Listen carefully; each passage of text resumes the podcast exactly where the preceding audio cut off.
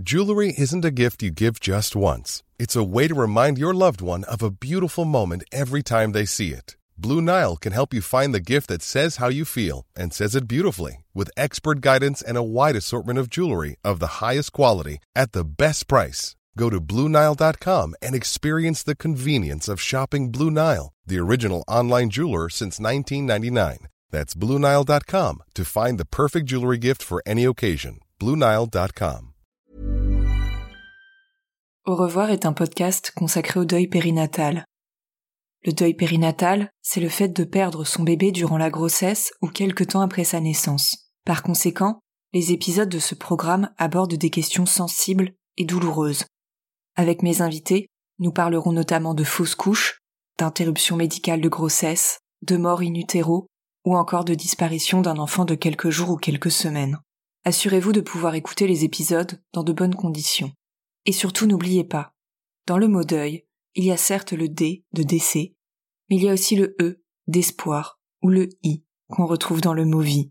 Je vous souhaite une bonne écoute.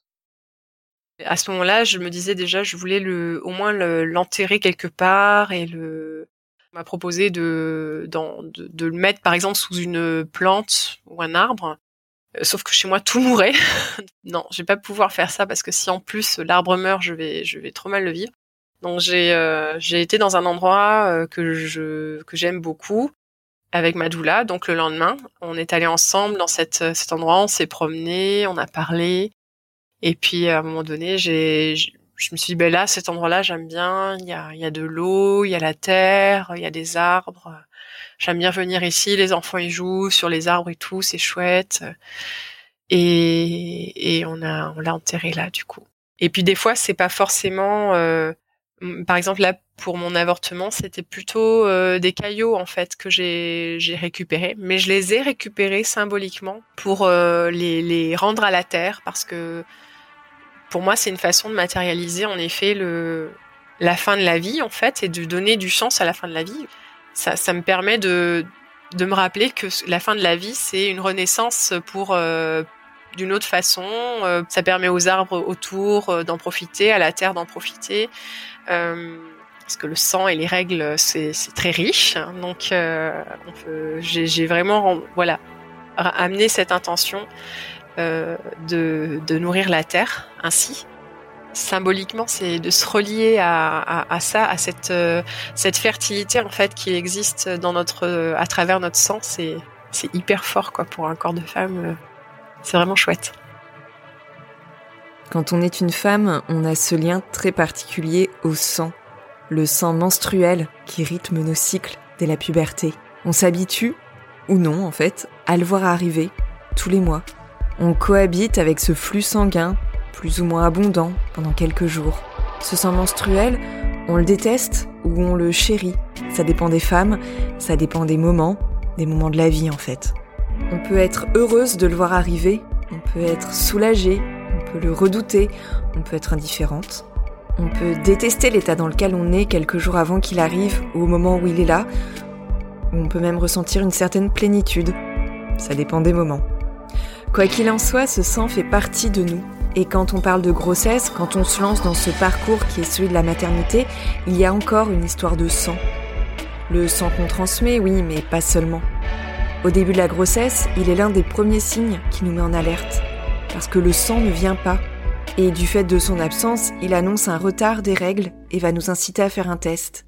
Et s'il est positif ce test, eh bien pendant 9 mois, si tout va bien, on va vivre sans le sang. C'est ce qu'on appelle l'aménorrhée. On n'a plus de règles. Ce sang, il réapparaît après l'accouchement, lorsque l'utérus se vide, après la naissance du bébé et la délivrance du placenta. Ce ne sont pas des règles à ce moment-là, c'est ce qu'on appelle des loquis. Et puis pour quelques semaines, quelques mois, le sang redisparaît à nouveau et revient dans nos vies. C'est le retour de couche. Et le cycle menstruel se remet en place petit à petit, tous les 25, 28, 32 jours selon les femmes, un peu plus, un peu moins. Et à un moment, tout ça s'arrête. C'est la ménopause, la fin du cycle de la fertilité. Mais, mais dans cette liste, j'ai oublié quelque chose.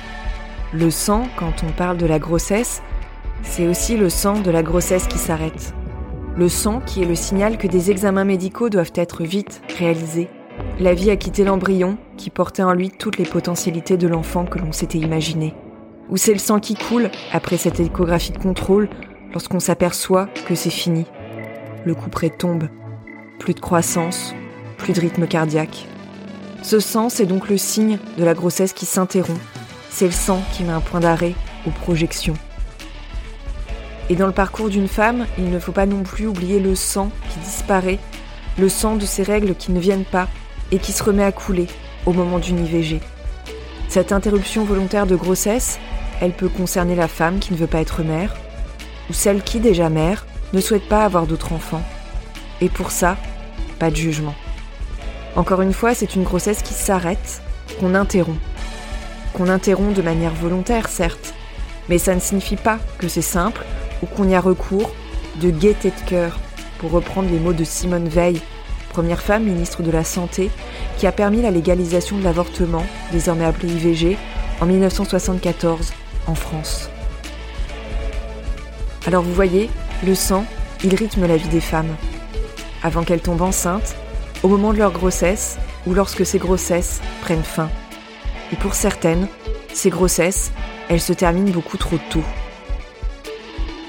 Au revoir podcast, épisode 14. Aurélie, levez le voile sur les grossesses arrêtées. Dans cet épisode, la voix que vous allez entendre, c'est celle d'Aurélie. Aurélie, c'est d'abord un sourire et beaucoup beaucoup de bonne humeur. Aurélie, elle vit dans le sud-ouest de la France avec sa tribu masculine, composée de son mari et de ses trois garçons. Mais en devenant doula, elle a décidé d'œuvrer avant tout pour les femmes. Si vous ne voyez pas ce que c'est une doula, eh bien c'est une personne qui propose un accompagnement non médical de la grossesse. C'est après ses deux premières grossesses et après avoir accouché une première fois à domicile qu'Aurélie a décidé de se former à cette mission en parallèle de son emploi d'enseignante. Quelque temps après sa formation, Aurélie tombe enceinte pour la troisième fois. C'est sa première grossesse depuis qu'elle est devenue doula, et dès le début, elle tisse un lien particulier avec son bébé. Ne vous projetez pas pendant le premier trimestre, évitez de vous projeter. Il fallait pas se projeter.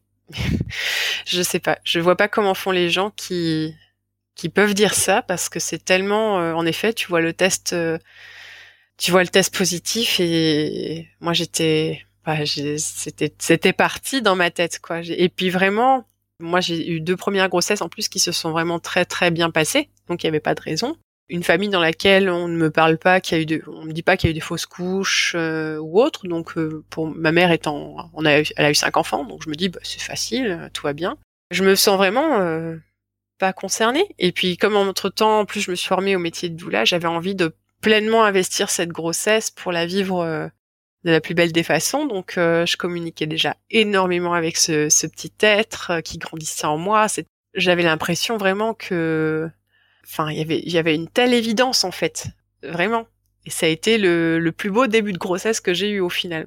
Un début de grossesse idyllique à mes yeux, vraiment. Une, voilà, je me sens enceinte, je me sens bien. J'ai pas beaucoup de symptômes, mais j'en ai pas eu beaucoup non plus pour mes premiers. Euh, rien d'affolant.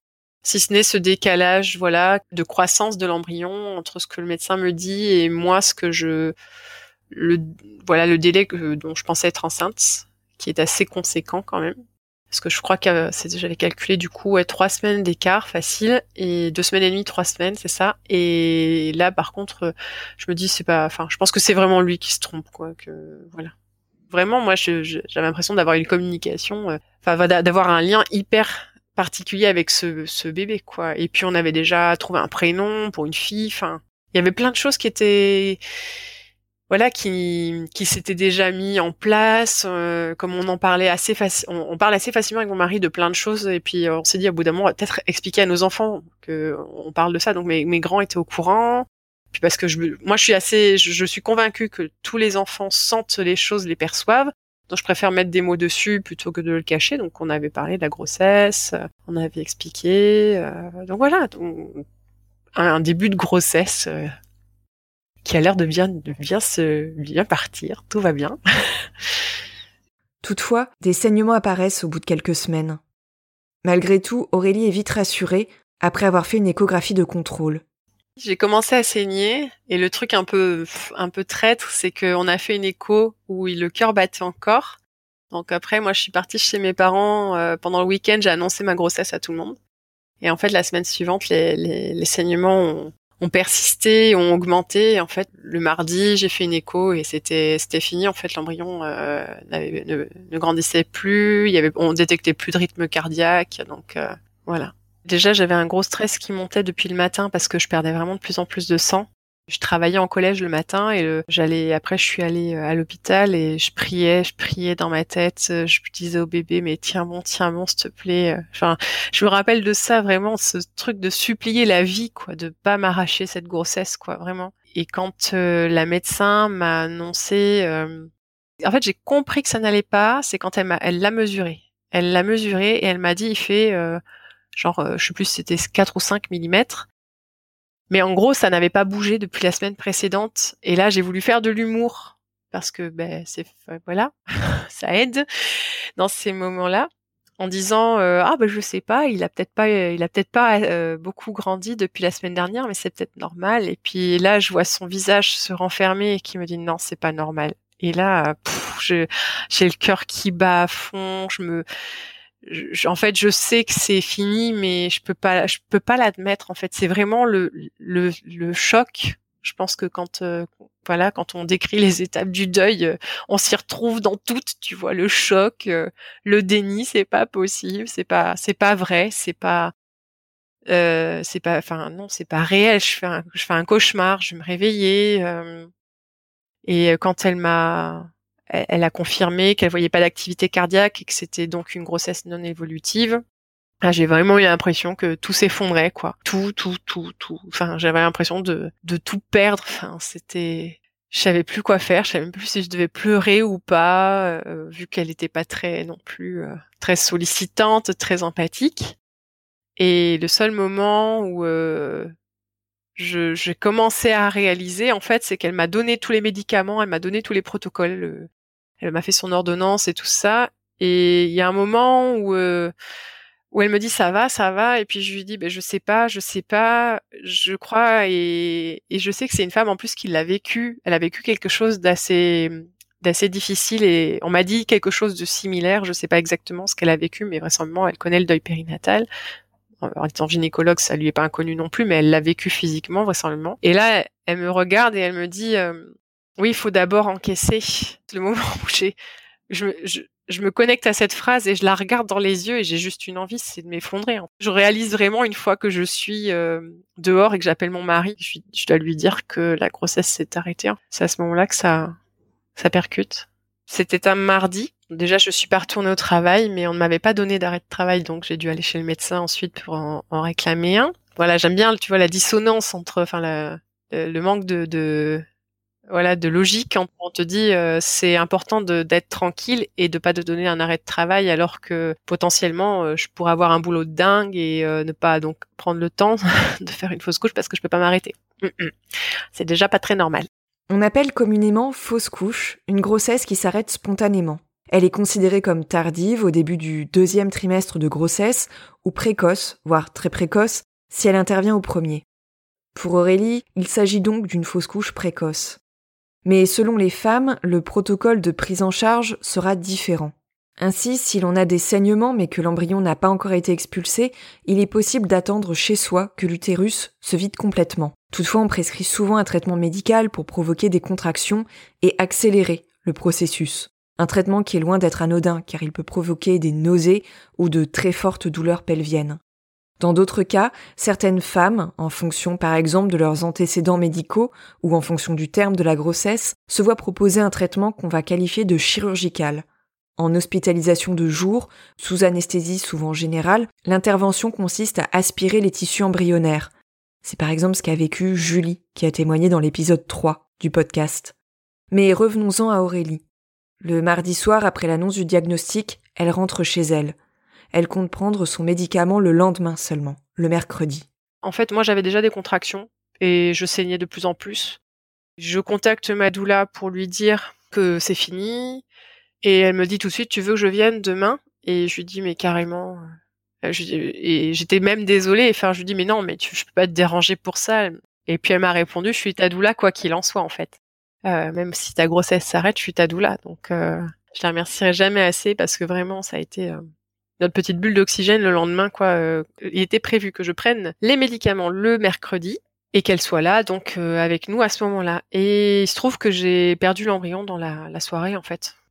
Mais encore une fois avec la chance que j'avais de savoir ce que, que je pouvais être confrontée à cet épisode-là, de, de perdre l'embryon chez moi et que j'avais le droit de le récupérer si je le voulais pour faire un rituel parce que je sais qu'il y a énormément de femmes qui sont dans à ce moment-là en état de choc euh, face à ce qui leur arrive et leur euh, le geste automatique qu'elles ont en fait c'est de tirer la chasse d'eau en fait quand ça leur arrive aux toilettes par exemple ou de ou d'appeler leur mari pour qu'il nettoie la douche euh, parce que c'est là qu'elles l'ont perdu.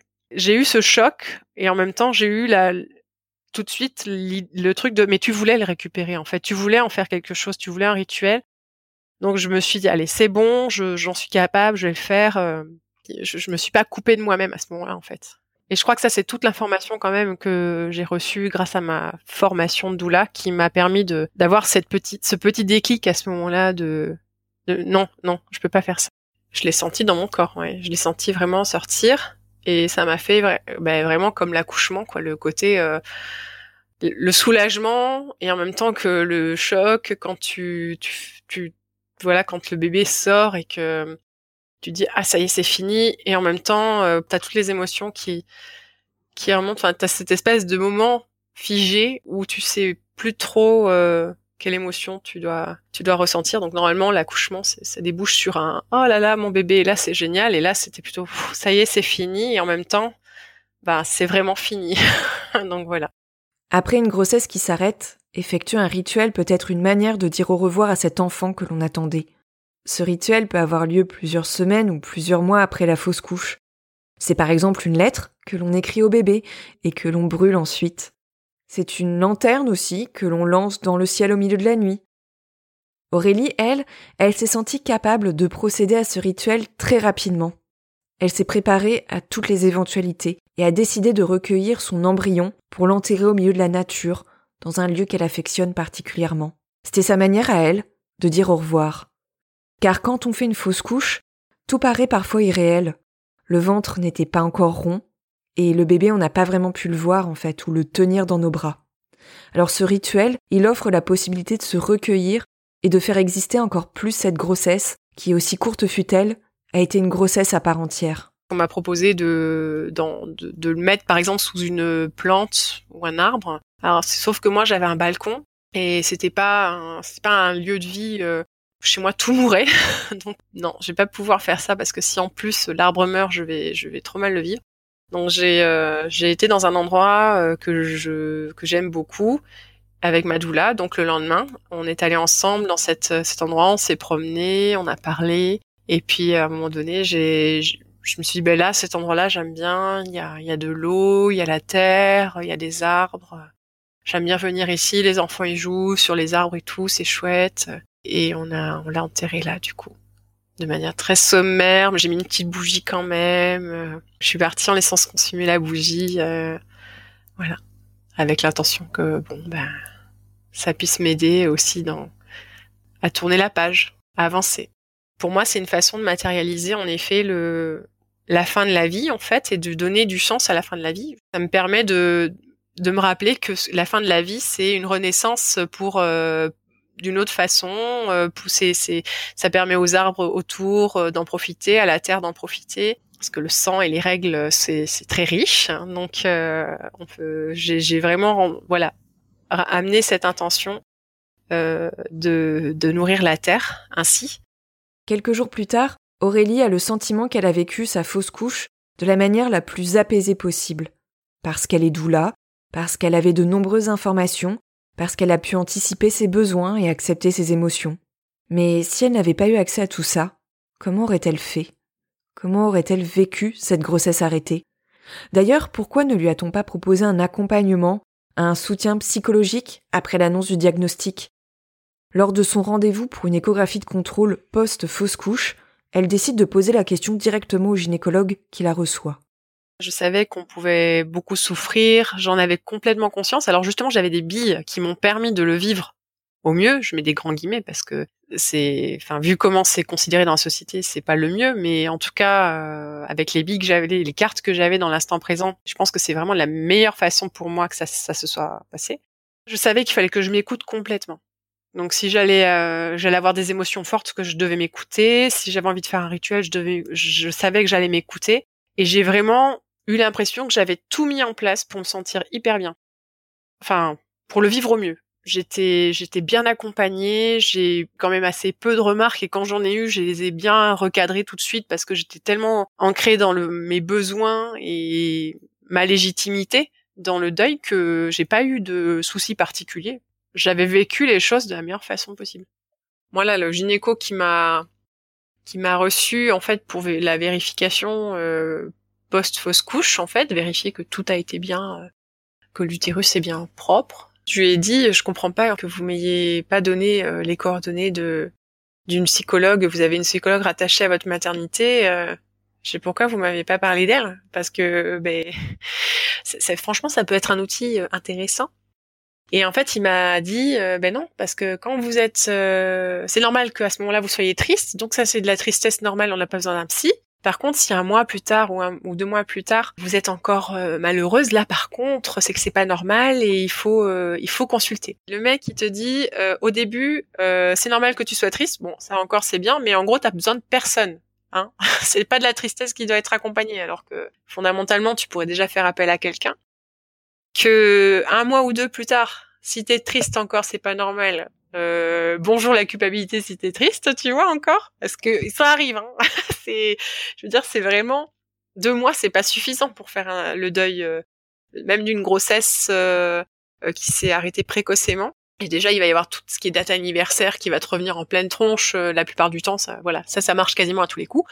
Donc, tu peux pas dire, tu peux pas donner cette information-là à une femme. Tu vois, c'est pas possible. Un ou deux mois, c'est pas suffisant. Même si l'OMS, l'Organisation mondiale de la santé, estime que le deuil périnatal fait suite à une grossesse qui s'interrompt à partir de 22 semaines d'aménorrhée, écouter les femmes qui ont vécu une fausse couche précoce permet de se rendre compte d'une chose.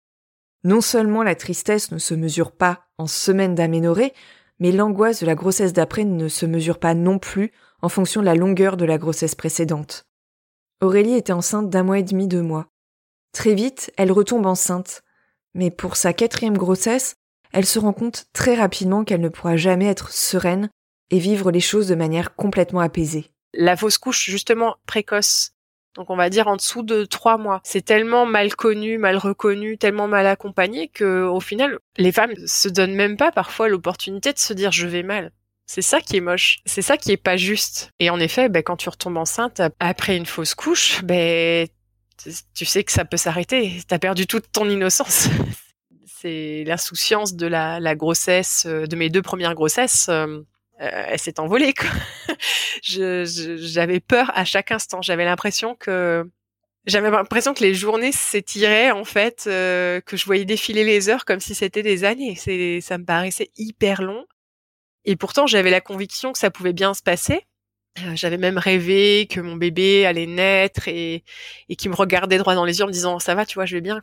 Donc je sentais que tout ça, ça allait vers le, dans un sens positif, mais c'était malgré tout, c'est ma doula n'arrêtait pas de me dire euh, chaque jour est une victoire. Et j'avais vraiment cette impression en effet de de, souffler juste euh, le soir quand j'allais me coucher, de me réveiller chaque matin en disant allez une nouvelle journée qui va passer. c'était c'était hyper lent. Ma sage-femme, elle a un appareil, euh, elle a un appareil d'échographie. Elle m'avait proposé de refaire des échographies. Donc, euh, je me souviens qu'entre la, deuxième et la, première et la deuxième écho, j'ai demandé une échographie supplémentaire pour voir au moins s'il était vivant, quoi. Et j'arrivais plus à communiquer avec mon bébé. Je le sentais pas j'avais pas l'impression que j'avais pas l'impression de le sentir en moi de enfin et en même temps je pense que ce sont des mécanismes de protection. C'est que bah on essaye de se protéger de ce fameux amour euh, qu'on pourrait ressentir tu vois pour un enfant. Alors que bah, il est bien là l'amour mais on pense que d'avoir peur euh, enfin inconsciemment avoir peur c'est c'est se couper en fait de ça. Voilà c'est c'est c'est resté dans la, la grossesse cheminant c'est resté. Et je me souviens qu'il y a vraiment à huit mois j'ai ressenti ce truc de ça y est Suite à cette grossesse, Aurélie donne naissance à un troisième petit garçon. Les mois passent et son esprit est rempli par la présence de ce nouveau-né. Mais avec le recul, elle se rend compte que tout n'est pas si simple. Elle pense encore beaucoup à sa troisième grossesse. Un sentiment d'inachevé peut-être? La saisit de temps en temps. À cette époque, elle intègre des groupes de femmes sur Facebook que l'on écrit au bébé et se rend compte d'une chose. En fait, une fausse couche, ça n'a rien, mais vraiment rien d'anodin. On en parle peu, mais ça ne veut pas dire que ça ne laisse aucune trace, bien au contraire. La douleur, en fait, elle est d'une certaine manière proportionnelle à l'invisibilisation de ce phénomène très courant. Tellement courant qu'on le fait passer pour anodin, mineur, accessoire, pour un événement qui ne nécessiterait aucun soutien et aucun accompagnement spécifique. Alors petit à petit, Aurélie décide de prendre le problème à bras le corps. En tant que maman qui a vécu une fausse couche, en tant que doula, elle lance un groupe de soutien sur Facebook pour les femmes qui ont vécu un arrêt de grossesse et elle se rend compte qu'elles sont nombreuses, celles qui subissent ce tabou autour des fausses couches. Des fausses couches qui sont banales d'un point de vue statistique, ça concernerait une femme sur quatre, une femme sur cinq, mais la prise de parole, elle, elle est loin de s'être banalisée. J'arrêtais pas de me dire, il faut que je fasse quelque chose parce que c'est pas possible. Si moi déjà je l'ai mal vécu en ayant plein de billes, d'informations, ben ça veut dire qu'il y a plein de femmes qui n'en ont pas d'informations. Puis ça, c'est vraiment tabou. Enfin, je veux dire, on, tu sais que ça arrive, mais personne t'en parle. C'est souvent quand tu le vis que tu apprends que dans ta famille, il y en a eu aussi. T'es toute seule avec ça, quand même, la plupart du temps. Via ma page Facebook et via le groupe de soutien que j'avais mis en place, que j'ai réalisé que ça me faisait vraiment ça faisait sens en fait pour moi d'avoir vécu une fausse couche si maintenant je pouvais les accompagner. Ça a fait sens en fait. Je me dis ben voilà j'ai vécu ça mais aujourd'hui je peux accompagner ces femmes-là. Je peux les rassurer, leur donner euh, leur donner des outils pour qu'elles euh, qu'elles se sentent mieux. Plus récemment, Aurélie est retombée enceinte, en plein confinement. Une grossesse complètement imprévue, parce qu'on ne peut pas toujours tout contrôler.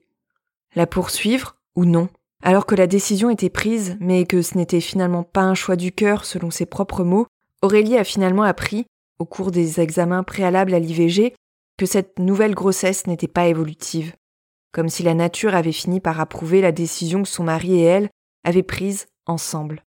Je ne vais pas m'aventurer sur cette pente glissante qui consisterait à comparer une fausse couche et une IVG, mais je vais juste me permettre de mentionner un élément qui les rapproche. Cet élément, ce sont les chiffres. En France, les médias relaient généralement l'idée qu'il y a 200 000 fausses couches par an. Eh bien, pour les IVG, on est en fait sur les mêmes proportions. On estime qu'il y a eu entre 197 000 et 217 000 avortements par an depuis le début des années 2010, selon l'INED. Ces chiffres, vous le voyez, ils sont loin d'être anecdotiques.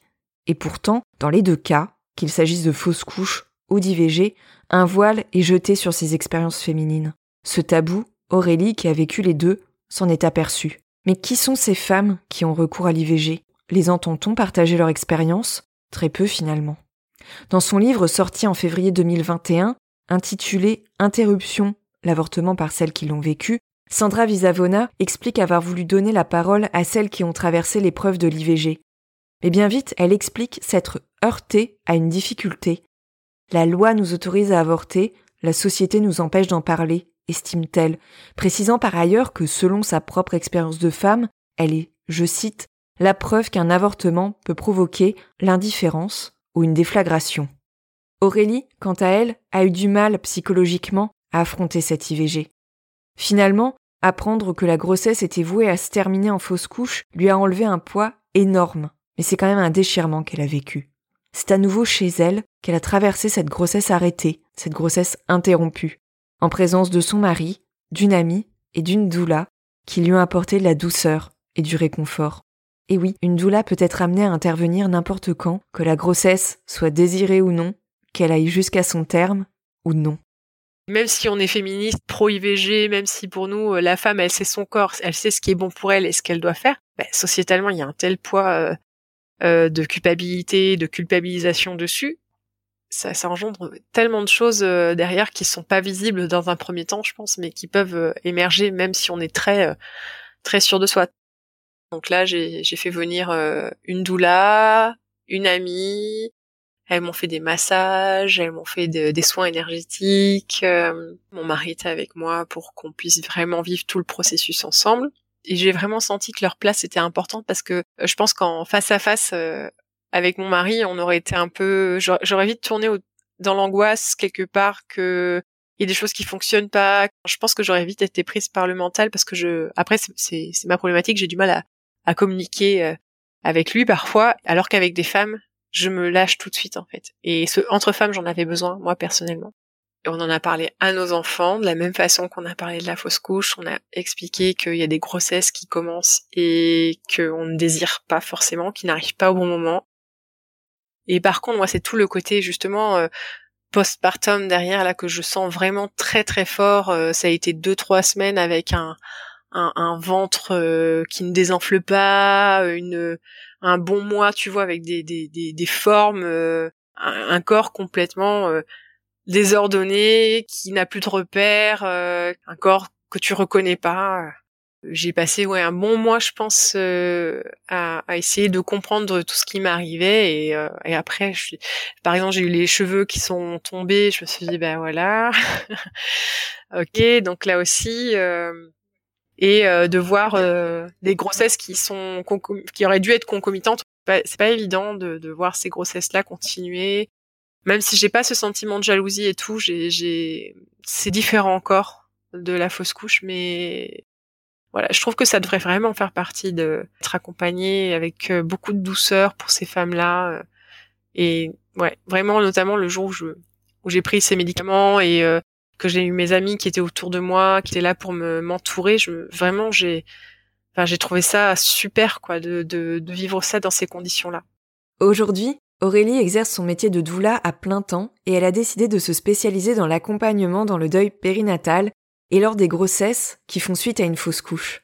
Pour elle, c'est important d'épauler au mieux les femmes, de leur donner des clés en fonction de leurs besoins, de les envelopper de douceur aussi lorsque leur parcours lié à la maternité n'a pas été simple, et de les informer vraiment sur ce qu'est une grossesse, sans les effrayer, mais en disant la vérité, rien que la vérité des fois, je, enfin, je me souviens d'avoir écrit des articles sur le fait euh, de prévenir les femmes avant qu'elles tombent enceintes ou au début de leur grossesse euh, des fausses couches. Je suis, moi, je suis persuadée que j'aurais eu du, beaucoup de mal à l'entendre, mais je pense qu'une information qui serait disponible ou autre, euh, en général, c'est des articles qui fonctionnent très bien. Enfin, les femmes sont très réceptives à cette idée-là parce que déjà, ben, toutes celles qui ont vécu se disent j'aurais voulu savoir avant à quoi j'allais être exposée, ce que j'allais subir, vivre. Et au final, ouais, pourquoi pas même en parler à des femmes qui n'auraient jamais fait de fausse couche, mais euh, qui pourraient avoir une, je sais pas, une information euh, disponible, euh, par exemple chez leur gynécologue, un petit, un petit flyer, un petit, enfin quelque chose qui puisse,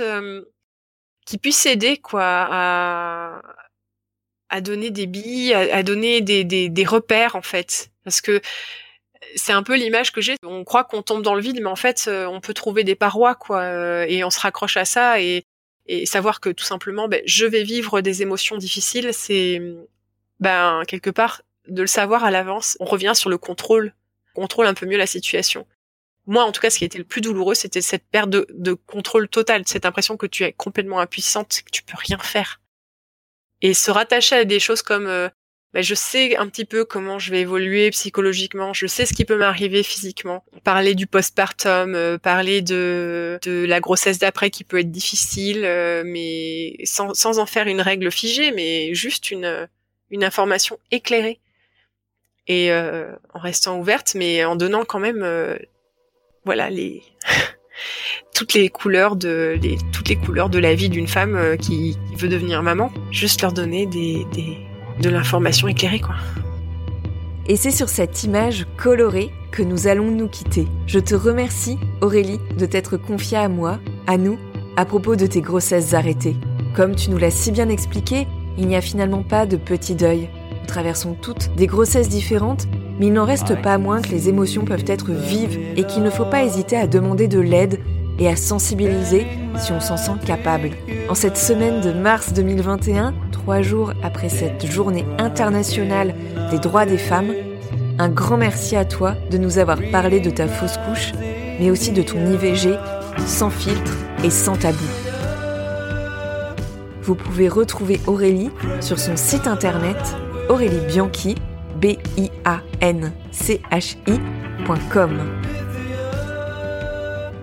dans cet épisode, je vous ai mentionné le livre de Sandra Visavona, Interruption, l'avortement par celles qui l'ont vécu. Ce livre est paru en février 2021 aux éditions Stock. Et si vous avez à cœur de soutenir Au revoir podcast et de lui offrir une plus grande visibilité, n'hésitez pas à mettre un petit commentaire et à lui attribuer 5 étoiles sur Apple Podcasts. Je vous remercie pour votre écoute et je vous dis à très bientôt.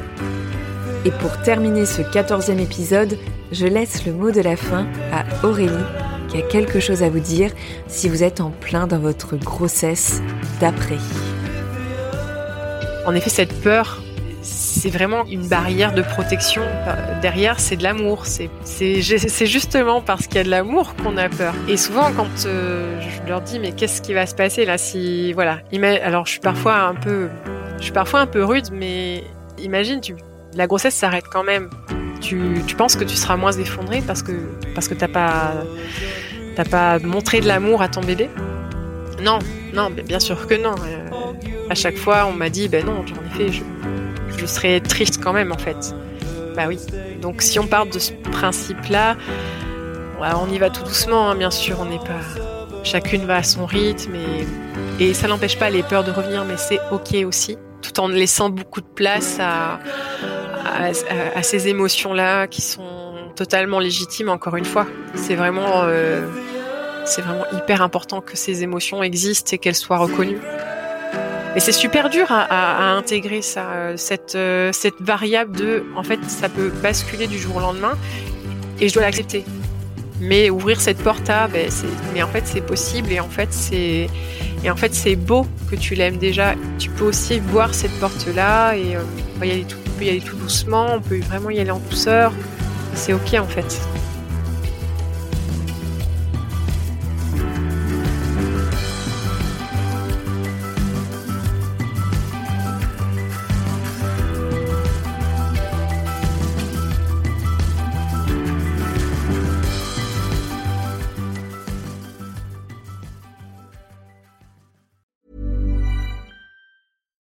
When you make decisions for your company, you look for the no-brainers. And if you have a lot of mailing to do, stamps.com is the ultimate no-brainer. It streamlines your processes to make your business more efficient, which makes you less busy.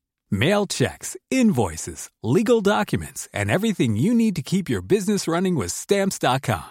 Seamlessly connect with every major marketplace and shopping cart Schedule package pickups and see your cheapest and fastest shipping options from different carriers with rates up to 89% off USPS and UPS rates. And with the stamps.com mobile app, you can take care of mailing and shipping wherever you are. Make the same no-brainer decision as over 1 million other businesses with stamps.com. Sign up with code program for a 4-week trial plus free postage and a free digital scale. No long-term commitments or contracts.